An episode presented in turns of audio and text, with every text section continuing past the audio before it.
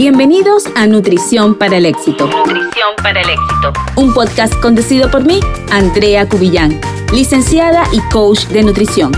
En este espacio comparto herramientas que todo emprendedor o profesional debe aplicar para mejorar su energía, bienestar y composición corporal a través de la alimentación adecuada. Mi intención es darte información sencilla para que aprendas y pongas en práctica Así que si quieres dar el paso hacia una alimentación saludable, sostenible y exitosa, este podcast es para ti. ¿Te pasa que comienzas el cambio de alimentación, pero luego de pocos días lo abandonas?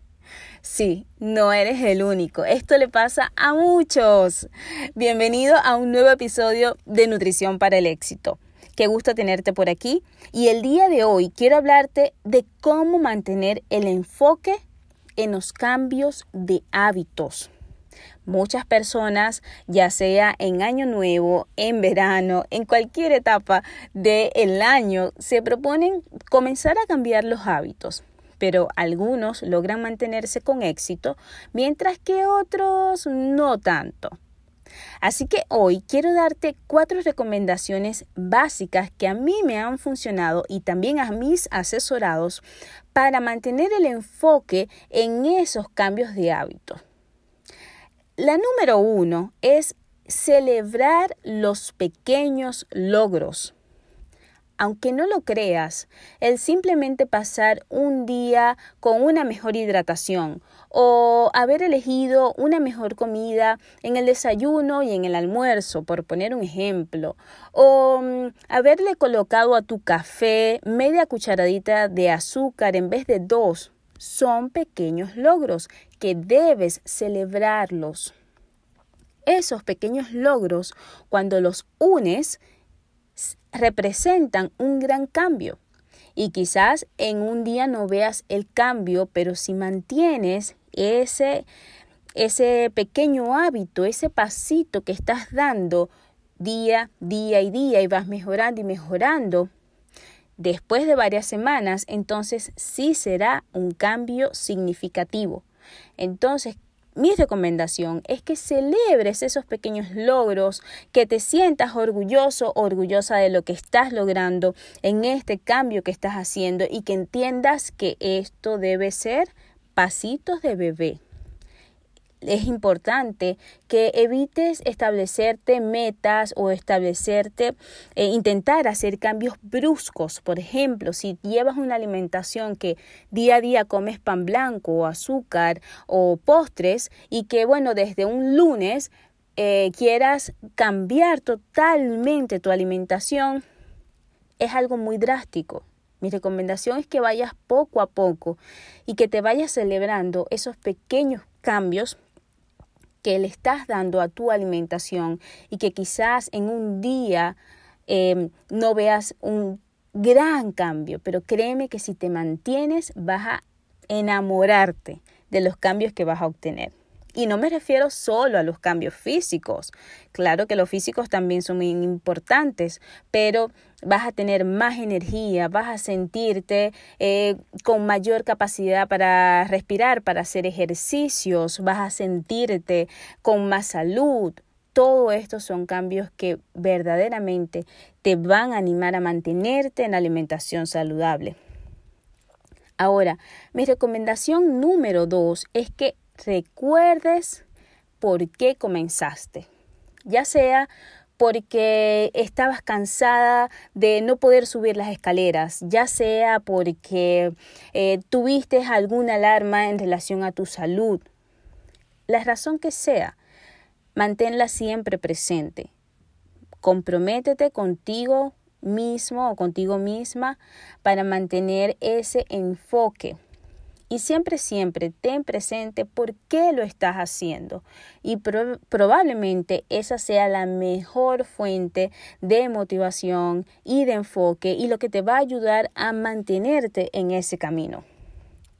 Ahora, hablando de camino, la recomendación número tres es que crees una ruta para llegar a esa meta que previamente has establecido.